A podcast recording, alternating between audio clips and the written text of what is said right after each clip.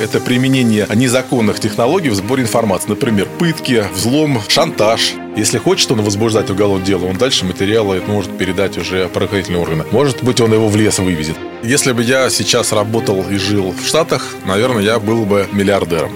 О новых направлениях, скиллах, образовании и востребованных профессиях. Коммерсант ФМ «Карьера». Новая реальность.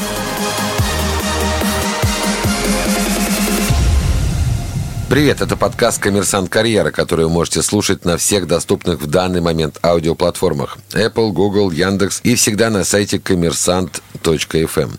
Напоминаю важную информацию. Для того, чтобы наш подкаст услышали как можно больше людей, поставьте ему лайк и заодно напишите комментарий. Все это можно сделать на вышеупомянутых платформах.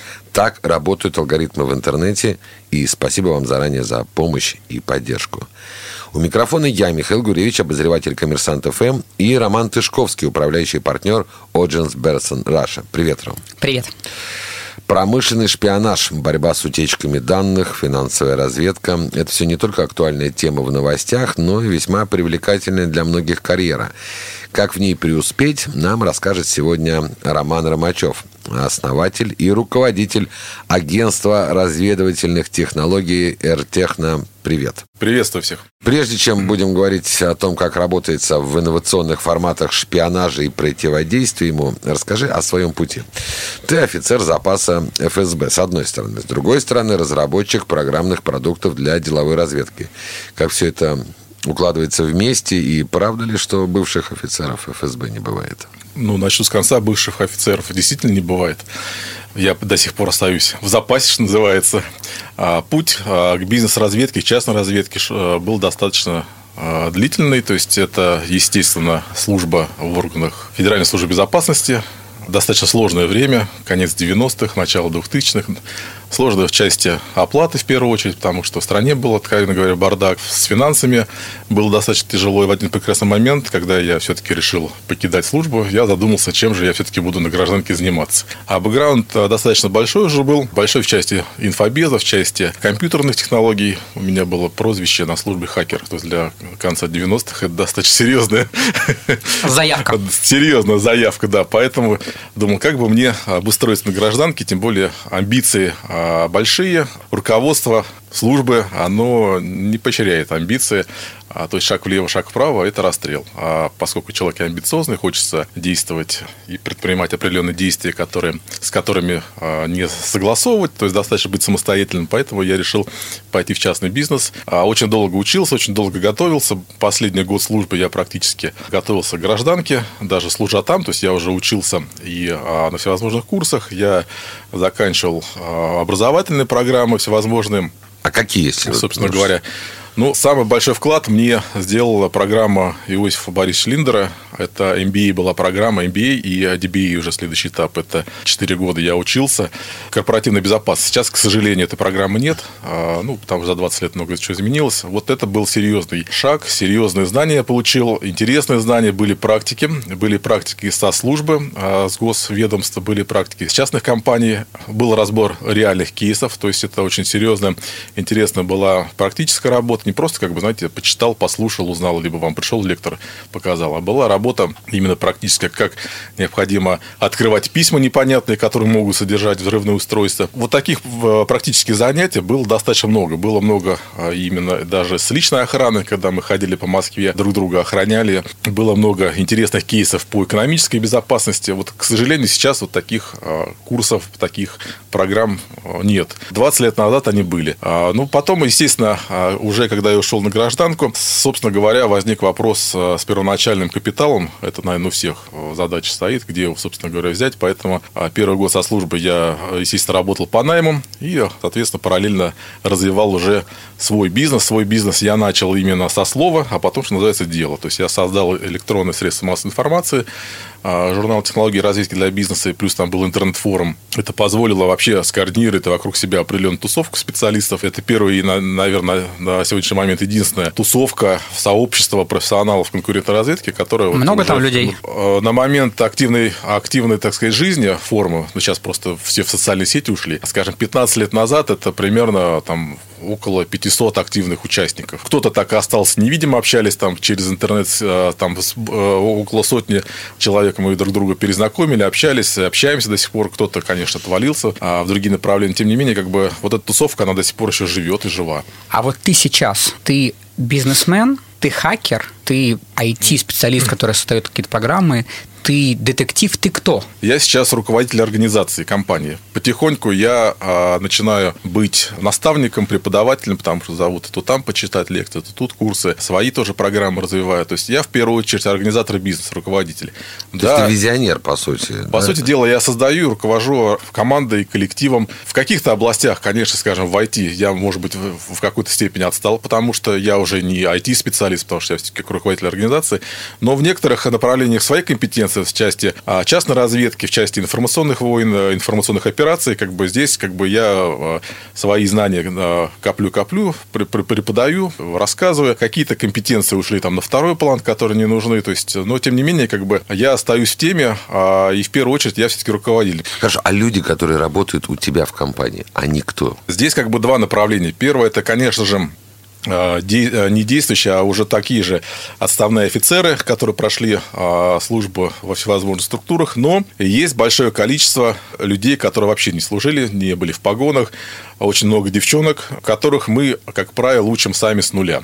К сожалению, повторюсь, что с подготовкой кадров в этом направлении все очень плохо. Очень плохо. Если в какие-то вузы, в каких-то вузах есть направление по деловой разведке, но опять же это теория. Теория, когда человек окунается в практику, немножко оказывается по-другому. А профессия у них какая? У них что написано аналитик, в словой аналитик, деловой разведчик? А аналитик то есть угу. они не хакеры, они аналитики. Нет, нет. Они то есть, мы, берут данные и анализируют их. Совершенно верно. Мы, мы не хакеры, мы не занимаемся взломом. Наша деятельность э, легальна и не противозаконна. Ну, есть... У нас был э, выступал Юра Максимов, который угу. как бы объяснил нам разницу между белыми хакерами и не белыми mm-hmm. хакерами. Поэтому как бы здесь есть... Вы же можете быть белыми хакерами, которые защищают, а не взламывают. Да, вот давайте я объясню принципиальную разницу между, скажем, деловой конкурентной разведкой и промышленным шпионажем, о котором заявлял ранее.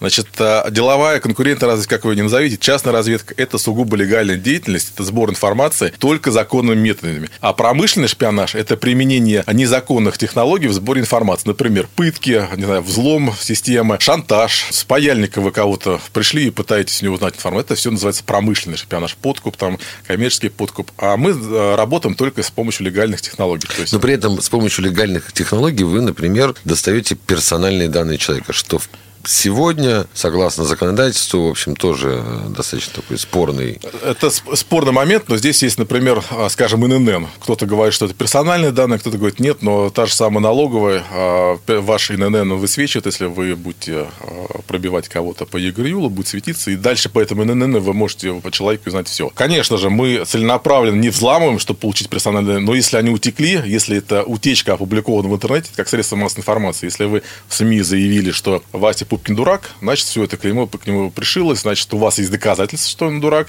значит, это все легально. Также мы ссылаемся на те или иные источники, а, скажем, опять же, утечки.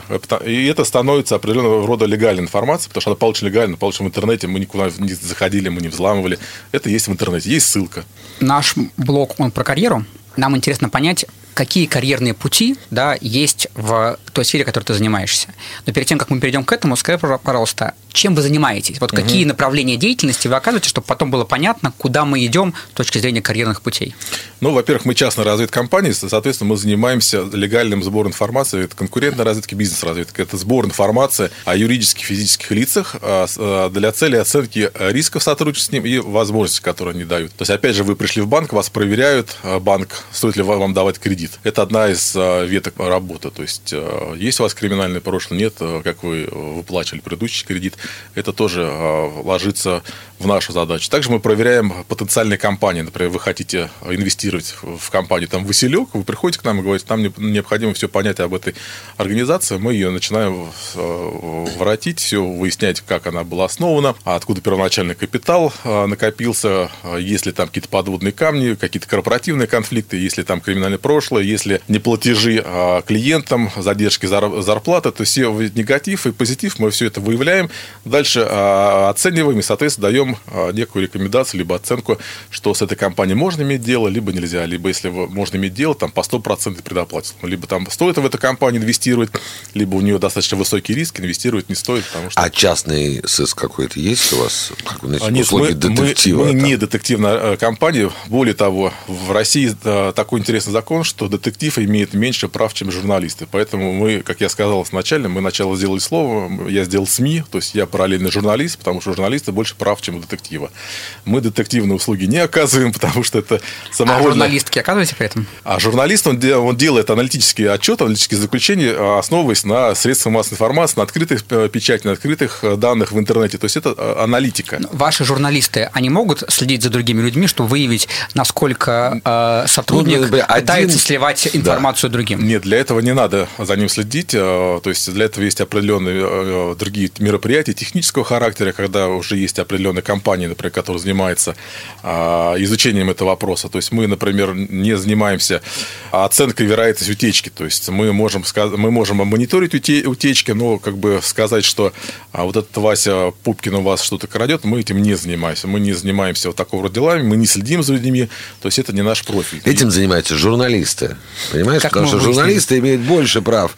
И, кстати, это хорошая как бы перспектива для многих журналистов. Да, это хорошая перспектива, Ребята, но да. вы знаете, что журналистика – это одна из легаль... одно из легальных прикрытий любой разведки. Так же, как и дипломатия. Ну, то есть, в общем, если как бы журналистикой вы не можете сегодня заниматься, то подумайте о карьере детектива. Ну, ну не детектива, а частной разведки. Да, поэтому мы потихоньку переходим вот к первой части вопроса, какой путь. То есть есть путь от журналиста, например, потому что та база, которую дают вузы, университеты, она для, для частной разведки очень интересна, раз. А может по этому пути вопрос, сколько у вас людей с дипломом журналистов, там, не знаю, из журфака? У меня в компании сейчас на данный момент ни одного человека из угу. журфака, но у меня были такие люди. А, я ничего не могу сказать, что они плохие специалисты, просто, просто вот на данный момент. Нет. Все понятно, да. да, да. Угу. А другое направление – это политология. То есть политическая аналитика тоже достаточно серьезная база для того, чтобы стать потом именно э, реализоваться в профессии частной разведки. Политологи у меня тоже были, тоже есть, то есть э, в, в организации. Следующее направление это, естественно, всевозможный силовой блок, это спецвузы, ФСБ, МВД и прочее. То есть это тоже один из путей развития. Дальше уже, как говорится, любая профессия тоже может быть толчком, потому что если вы а, человек, который способен критически мыслить, способен развиваться, вы можете даже из а, медицины прийти в частную, в частную разведку. И такие, так, такая практика есть. У нас есть а, специалисты, которые из медицины себя реализовали. Почему бы нет? Из скорой помощи. Коммерсант ФМ «Карьера». Новая реальность. Скажи, пожалуйста, какие компетенции необходимы человеку, чтобы быть в этой профессии реально крутым? Вот ты сейчас сидишь, понимаешь, наверное, я соответствую вот этому, этому, этому параметру. Ну, первое основное – это критическое мышление. То есть вы должны критически мыслить, задавать вопросы, а кому это выгодно, кто за этим может стоять. А, во-вторых, вы должны быть коммуникабельны, то есть вы должны уметь общаться с людьми, уметь задавать вопросы, и самое главное – уметь слышать и слушать. То есть это ключевое, что важно, потому что общаться могут все, а услышать и слушать не могут. У меня ощущение, а... что ты описываешь профессию хедхантера. Ну, это тоже отчасти как бы, отчасти как бы компетенции, они и туда тоже переходят. Потому что, ну, разведка это все-таки в первую очередь люди. Вербовка. В первую очередь люди. Самый основной источник это люди. У моей профессии открылась уникальная спинов вот, направление. Вот у меня должна выйти моя новая книга, она как раз называется «Практический курс Хьюминт» для частной разведки. Хьюминт – это Human Intelligence, разведка по людям. Как раз описывает технологии выведывания информации э, через людей. Поэтому вот ключевой навык – это все-таки общение, быть коммуникабельным. В общем, я буду детективом, а ты тоже. А я буду деньги зарабатывать, да. А следующая компетенция – это все-таки знание новых современных современных технологий. Это умение достаточно быстро и э, оперативно искать информацию в интернете. И вот здесь, как правило, есть некий переклин. Когда ты берешь айтишника, он, как правило, не, коммуникабельный. Если ты берешь коммуникабельный человек, он, как правило, не айтишник. Поэтому должна быть золотая середина. Человек должен быть и коммуникабельным, и уметь э, шерстить интернет, серфить по интернету, искать, э, знать определенные технологии поиска информации. Вот это ключевые навыки. Люди и IT. Если про IT плюс-минус понятно, что человек должен научиться делать с людьми, угу. кроме того, что слышать и слушать, точнее, слушать и слышать, чтобы э, в этой профессии развиваться. Ну, во-первых, правильно задавать вопросы раз и научиться двум вещам. Это мотивация и манипуляция. То есть, э, если ты умеешь манипулировать людьми, соответственно, можешь, ты можешь вытащить любую информацию. Как телефонные мошенники вам звонят, у вас украли деньги, дорогой, вами начинают манипулировать, вас вводят там страх, ужас, а вы выдаете информацию. Другая э, э, ступень – это а, мотивация, когда вы можете человека замотивировать, чтобы он сам вам выдал информацию. То есть, это две разные вещи. Манипуляция использует и что-то дает качество, какие-то определенные блага для этого человека. Мотивация. А манипуляция – ты, наоборот, используешь ресурс человека, ничего взамен не давай. Поэтому это тоже ключевые, так сказать, а, компетенции. А при прочих равных к тебе приходят люди устраиваться на работу. Один с силовым прошлым, другой с айтишным прошлым, третий с журналистским прошлым. Могу взять четвертого, у которого вообще нет ничего из этого. То есть вот что у человека вот за спиной а, У человека с погонами за спиной определенные штампы, определенный как бы коридор, в котором он идет шаг влево, шаг вправо, расстрел. И очень тяжело порой переучить его, очень тяжело. Мне проще человека без каких-то компетенций научить с нуля. Через полгода он уже начнет начнет делать аналитические отчеты э, достаточно интересные. Через год, через два он уже будет суперспециалистом. А человека с погонами переучить крайне тяжело. А что касается журналистов, политологов, то примерно они одинаковые. То есть я не могу сказать, что кого-то больше, кого-то меньше. А так дальше? Иначе, так, так или иначе, даже если человек придет профессионал, а, его все равно придется обучать. Потому что, ну, во-первых, я не вижу конкурентов в своей отрасли, которые э, ну, делали аналогичные как, отчеты к нашему раз в России. А за рубежом достаточно много у нас конкурентов, а, которые делают очень э, компетентные отчеты. То есть там эта сфера достаточно сильно развита. Но в России из-за того, что нет конкурентов, которых я именно оцениваю как конкурентов высококвалифицированных, к сожалению, если человек придет от конкурента, я могу ему отказать из-за того, что, опять же, мне придется его переучить озвучивать. Слушай, ну это же ужасно. Когда нету конкурентов, это значит, что отрасль сама по себе, ну, как бы очень ограничена. Вы знаете, и... 20 лет назад у нас было много конкурентов. Немножко отрасль изменила за 20 лет. Из-за того, что государство, во-первых, не понимает, что все-таки частная разведка, она необходима в первую очередь, и в том числе для государства, чтобы свои экономические интересы где-то за рубежом отстаивать, чтобы выявлять, например, какие-то риски, угрозы, которые не может выявить госсектор, может выявить частный сектор. Вот э, то, что, опять же, в Штатах активно взаимодействует госсектор с частными, с частными разведками, компаниями уже несколько сотен лет. У нас этого нет. И за счет этого у нас компании, они э, держат на бизнесе, а бизнес достаточно тяжелый, потому что ты должен прийти к человеку, к бизнесмену, к руководителю, к акционеру и доказать, что ты, во-первых, компетентен, что ты можешь заслужить у него доверие, что он может тебе рассказать все секреты, потому что если он не, как врач с тобой не поделится, ты не сможешь ему помочь.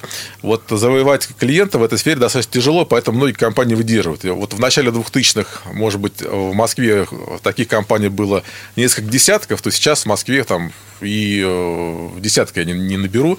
Тех, которых я реально могу оценить как конкуренты. Слушай, а человек, нет. который у тебя отработал, например, не знаю, там 5, там, не знаю, сколько лет, 7 лет, угу. вот дальше он куда пойдет? А, у нас э, сотрудники есть, которые отработали 10-11 лет, просто в один прекрасный момент тоже начинают э, уставать, хотя потому что информационная нагрузка очень серьезная.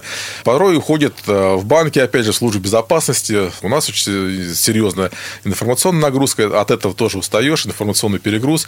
Поэтому у меня часто спрашивают, какие кейсы вы можете вспомнить за последний там, в год. Я говорю, я ничего не вспомню, потому что, во-первых, часто разведка, во-вторых, я просто стараюсь приехать домой все забыть, потому что очень большой наплыв информации информация, от этого уже голова начинает кипеть.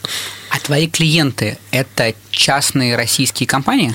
Наши клиенты до 24 февраля были, во-первых, это мелкие бизнесмены, предприниматели раз, это был средний малый бизнес и крупные транснациональные компании. С 24 февраля все крупные транснациональные компании резко убежали, поэтому у нас сейчас и даже наши, э, наши иностранные, западные, там, с восточные компании, э, с Востока, они тоже перестали работать с Россией. То есть сейчас у нас э, зарубежных заказчиков ноль с 24 февраля.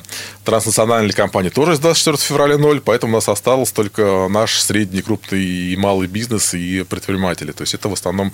И основная услуга, за которую они приходят, и э, в которой ты будешь делать mm-hmm. карьеру, если пойдешь в эту индустрию, это сделать некий отчет по контрагенту. Совершенно верно. Это порядка, э, ну, наверное, 80% запросов. А ну, как бы, как ты продаешь эту историю людям, которые приходят, говорят, ну, вот как бы, ну, что-то не очень прикольно звучит, не очень как бы интересно. Ну да, ну отчеты. Ну, ну вот смотрите, вот как, просто... как ты продаешь эту профессию? Ну, простой пример. Могу спросить, у вас были случаи, когда вы работали с контрагентом, а он вам не платил? Он, то есть вы попали на деньги. Он говорит, да, постоянно. Такое бывает там периодически. Я говорю, ну вот хорошо, я работаю с нами, в таких случаях у вас будет на два порядка меньше. Это говоришь, как ты продаешь эту услугу клиентам. Это я понимаю. Я сейчас да. как ты продаешь эту услугу сотрудникам. Вот есть люди, о них, как бы у них как бы, если они молодые, перспективные, с мозгами, которые угу. тебе нужны, с критическим мышлением, у них гигантский выбор, куда идти. Огромный в России. Ну, это, вот это... как ты продаешь свою профессию, свой... свой э, Во-первых, это очень интересная профессия. Это, каждый кейс – это расследование. То есть, это должно быть все-таки у человека желание докопаться до истины, до правды. То есть, это желание найти эту истинную правду. Вот э, такие вот, как, как мы говорим, детективы, интернет-детективы, вот это как бы э, наш контингент сотрудников, те, которых хочется, хочется вот именно рыть и копать. То есть, быть разведчиком без погон. Правильно? Ну, совершенно верно. Ну, без, э, типа, без первой формы допуска. Знаешь, чувствовать, быть вне, а чувствовать в. Вы знаете, много разведчиков, работающих на госслужбе, они погоны не носят, им это запрещено. Слушайте, ну раз уж мы вот заговорили об этом, не могу не спросить про этическую сторону значит, работы, угу. потому что, ну, наверное, бывает, что сотрудники чувствуют, что они, ну, кому-то сделали плохо. А, да, так, или... Такого вообще не бывает, во-первых. У нас есть... Э, во-первых, я не работаю с частными лицами, потому что частные лица, когда обращаются, приходят, как правило, им необходима информация о жене. Куда находится, но это нам не интересно, мы детективы. А Раз. мужа? Ну, и о муже то же самое, то есть в супругах, то есть мы не детективы, еще раз повторяюсь, э, им интересно там взломать э, телефон, WhatsApp, переписку, Telegram переписку, это не наш профиль. Наш профиль именно оценка рисков раз и оценка возможностей, что сотрудничество с этой то компанией. есть этических проблем вот Этических такого... проблем вообще нет, потому что, опять же, если нам приносит резюме человек на проверку, там подпись, что я соглашаюсь на проверку своих э, данных. Все. Ну, а при этом э, бывали у вас случаи, когда там, не знаю, ваши сотрудники, чтобы более глубоко понять компанию, устраивались в эту компанию, посмотрели там без э, шпионажа, но как бы с пониманием... Э, Нет, таких случаев не было, потому что это есть, промышлен... это и есть промышленный шпионаж, то, что, что называется. Если вы устроились в компанию, значит, вы подписали соглашение о неразглашении коммерческой тайны, значит, вы когда ушли, вы ее слили, вы нарушили закон. Мы можем позвонить, мы этим пользуемся, мы звоним клиентам, сотрудникам этой компании, контрагентам, поставщикам и спрашиваем, как довольны, недовольны сотрудничеством. И вот это наш один из источников информации, это люди которые и, работают с а компанией. какой самый, не, самый нестандартный источник информации, который вы используете, э, ну, кроме интернета? Нестандартный. Да, они, в принципе, все стандартные. То есть, повторюсь, это интернет и люди. То есть, угу. это все стандартизовано. То есть, мы не, мы не подслушиваем, мы не подглядываем, мы не проникаем в чужие сети. Коммерсант FM «Карьера». Новая реальность. Я понимаю, что кибербезопасность это не ваша отрасль, ну, ну рядом же находится. Рядом, да. да. И вот история Илья Сачкова, которого, значит, подозревает там в шпионаже, это, угу. в общем, не единственный пример а, преследования специалистов в этой области. Есть такое ощущение, что ну, сегодня угу. каждый, кто задумывается о карьере в этой сфере, должен брать на себя вот и понимать, что есть некий такой риск, что государство будет преследовать, государство будет ну, что угодно может сделать, да, соответственно, как, эм, насколько вообще эти риски у специалистов выше, чем раньше, и, может быть, там какие-то рекомендации, как избежать От, от суммы тюрьмы, как говорит, не зарекайся. Я очень верю в то, что Илья не виновен, а, но я полагаю, что вот эта ситуация, в которую он попал, она связана, связана с тем, что он а, пошел в профессию, в которой нужны были погоны. Когда он должен был отслужить, если, поскольку он не отслужил, он не понимал, как работает система. Собственно говоря, я полагаю, что из-за этого он и попал в эту ситуацию. Если бы он служил, возможно, а, вот этот опыт, вот этот опыт из прошлого дал бы ему понять, в некоторые вещи не, со, не соваться. К сожалению, произошло то, что произошло. В последние годы, последние десятилетия в сфере безопасности немножко поменялась парадигма. Если в 90-е, в 2000-х годах основной риск это были контрагенты и криминал, то последние десятилетия основ, основной источник риска – это государство. Поэтому, а, поэтому так же, как и а, на Западе, появилась новая компетенция, это compliance, это проверка соответствия вашего бизнеса законам. То же самое в нашей сфере. Э, закон ужесточается, поэтому, конечно же, я оцениваю государство как один из источников риска. Э, поэтому мне, мне в последние годы приходится все больше и больше уделять внимание оценке рисков, опять же, сотрудничества с теми же самыми контрагентами. Поэтому, когда вы спрашиваете, как мы получаем клиента, для того, чтобы получить клиента, я должен сам понять, стоит ли мне с ним сотрудничать, несет ли он какие-либо риски. Поэтому, как я сказал, например, мы с частниками частниками не работаем. Непонятно, кто там придет, либо частник, либо там человек э, э, там, из Лэнгли. Конечно же, необходимо уделять этому больше внимания. Вот и все. То есть просто внимание и никаких вот других вариантов. Бди- э, бдительность, тут... еще раз бдительность. Бдительность, да. Человек из Лэнгли. Деньги. Угу. Насколько денежная твоя профессия? Если бы я сейчас работал и жил в Штатах, наверное, я был бы миллиардером. Поскольку я Почему живу... же ты не живешь в Штатах, спрашиваю ну, тебя? Потому что я офицер ФСБ. Не там, не там служил. Да, да, ты не там родился, но пригодился там, где родился. Смотрите, какая ситуация. В Штатах эта сфера существует больше 200 лет. Там есть госконтракты на, на разведку, госконтракты в вопросах национальной безопасности. Собственно говоря, Сноуден, когда убежал оттуда, он нам об этом рассказал. Но на самом деле об этом всем давно было известно специалистам. То, что э, госсектор работает с частниками и очень много контрактов именно на разведку, на поддержку разведки. А, поэтому эта отрасль, у них там мега, мега, мега капитализировано. То есть там есть крупные игроки, как тот же самый Буз Аллен Хэмилтон, где работал Сноуден с капитализацией там десятки миллиардов долларов, если не сотни миллиардов, я, честно, уже не, не, не припомню. Есть компания Кейси, которая также имеет капитализацию, она на фондовом рынке котируется, может купить акции с капитализацией тоже десятки миллиардов долларов. В России, вот я очень люблю сравнивать, то есть если, например, американский рынок это вот это наше здание, где мы находимся, то Россия это вот эта вот табуретка. То есть вот такое сравнение, наверное, на тысячу порядков мы меньше. Это не такой капиталоемкий рынок, это не, такой капитал, не такие капитализированные компании, как хотелось. Даже лет 10 назад ко мне пришел один из инвесторов инвестиционных фондов, сказал, вот нам интересна эта отрасль. А я бы сказал, что лучше сюда не заходить, потому что а, Так если вернуться все-таки к деньгам... Да, ты говоришь сейчас про, про деньги всей индустрии, угу. про деньги конкретной компании, а мы про людей. Вот сколько зарабатывают люди в твоей индустрии? Слушай, Ке, ну... Кто зарабатывает в твоей... Давай начнем с, Традиционные с вопросы от Романа Тышковского. Кто зарабатывает в твоей индустрии или в твоей компании 100 тысяч рублей? 100 тысяч рублей в моей компании зарабатывает, а, ну, можно сказать, старший аналитик, который проработал уже, ну, как минимум года три проработал. А младший аналитик сколько зарабатывает? А если человек без опыта пришел, он вообще да. ничего не знает, он приходит на 50 тысяч рублей. Мы угу. его учим, мы его можем учить за эти деньги год-два, естественно, потихоньку вырастая. А опять же, все зависит от нагрузки. Если у нас серьезная нагрузка, человек выходит в субботу, воскресенье, пашет там, а, бывает так, что он может еще там плюс 50% заработать. Угу. То есть Окей. Можно в твоей профессии, в твоей э, профессии заработать 300 тысяч рублей? Можно заработать. Опять Кто? же, до 24 февраля это можно было, работая в большой четверке. Нет, я имею в виду вот сейчас в твоей компании или в компании твоих конкурентов 300 тысяч, это кто получает? 300 а, тысяч можно получить, если идет а, какой-то интересный проект, например, выборы, угу. президентские, региональные, там, губернаторские, когда есть достаточно срочная задача, очень срочная и глобальная задача, очень серьезные бюджеты выделяется, в этот период, да. Либо, mm-hmm. опять же, какие-то сделки по купле-продаже бизнеса крупные, когда... То есть, такая проектная работа. Проектная работа, да. То есть, вот, вот те а, задачи, которые я говорил, проверка контрагентов, это рутина. Mm-hmm. Но есть проектная работа, когда есть интересные бюджеты, есть интересные проекты, и здесь уже немножко другая, другая оценка.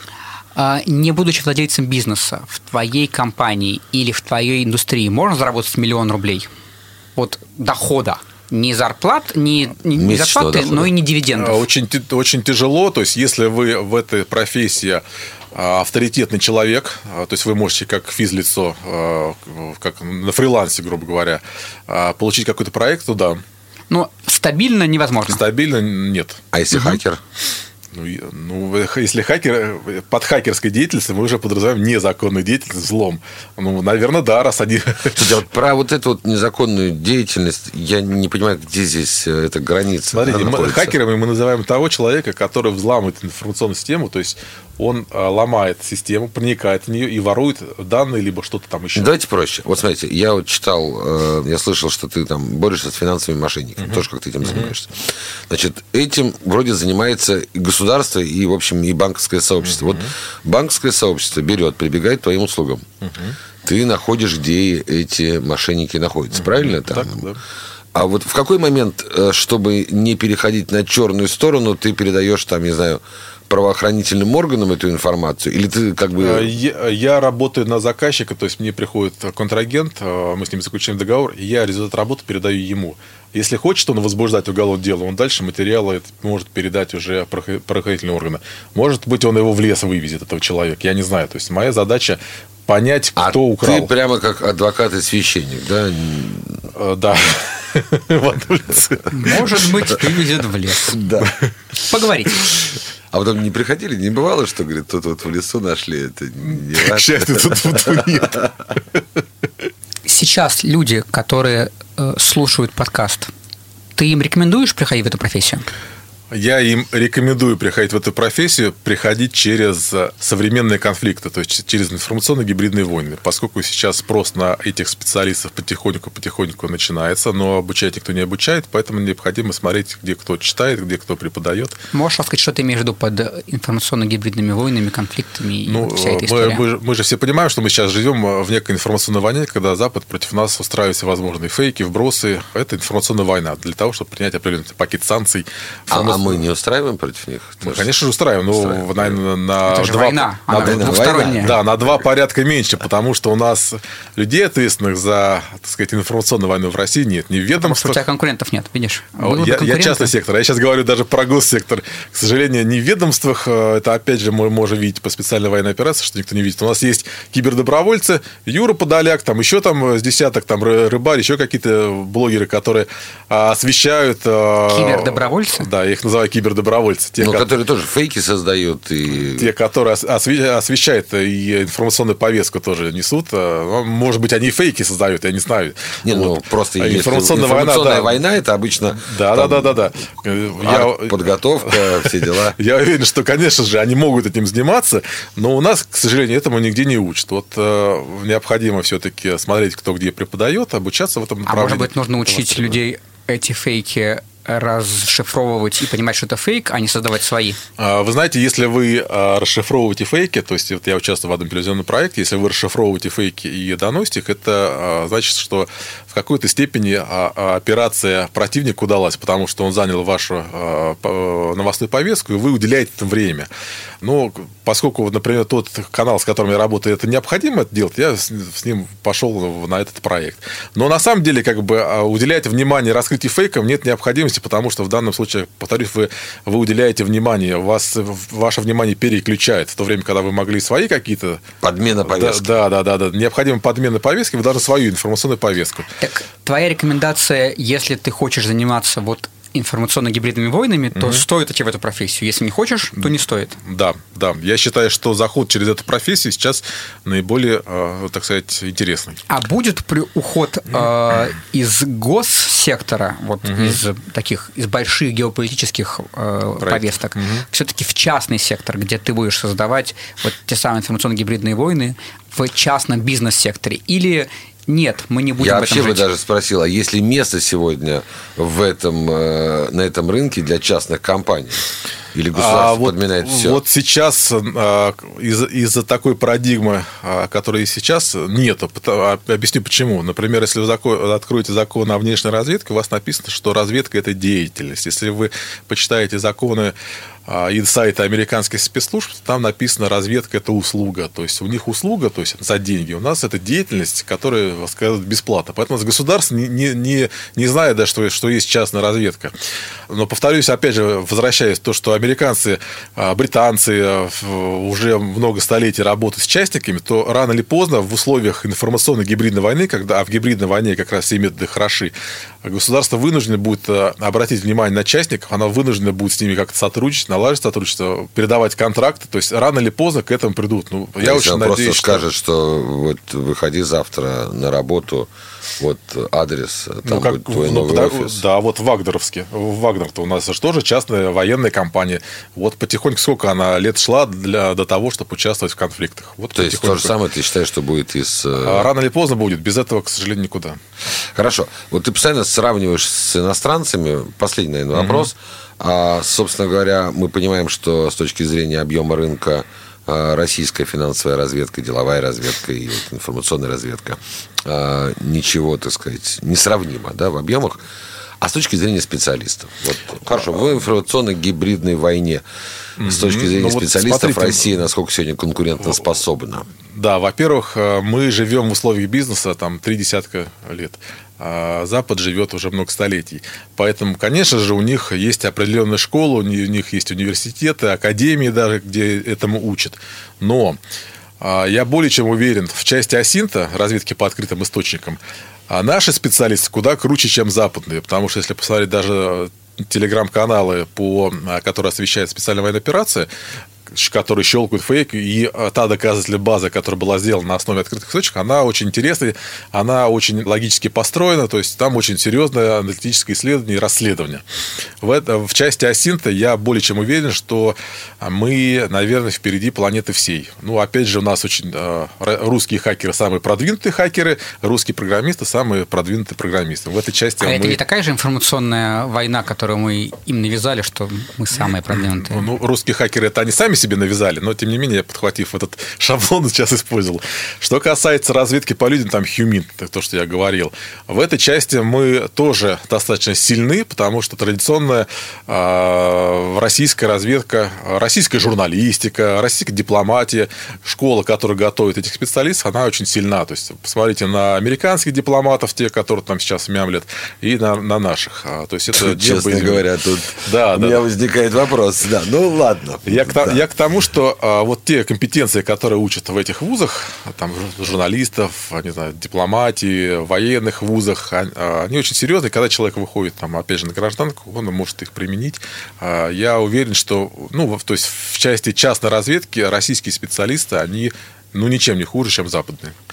Роман Ромачев, основатель, руководитель агентства разведывательных технологий «Эртехно». Спасибо большое за разговор. Спасибо вам. Спасибо Это большое, как? очень интересно. Да, это очень интересно и, видимо, очень перспективно. Что ж, меня зовут Михаил Гуревич, я обозреватель «Коммерсант ФМ». Вместе со мной выпуск подкаста «Коммерсант Карьера» провел мой постоянный соведущий Роман Тышковский, управляющий партнер Оджинс Берсон Раша. Спасибо, Ром. Спасибо. Ровно через неделю будет новый выпуск подкаста, новый гость, новая карьера. Следите за нами, слушайте, лайкайте и комментируйте. Пока. О новых направлениях, скиллах, образовании и востребованных профессиях. Коммерсант FM «Карьера». Новая реальность.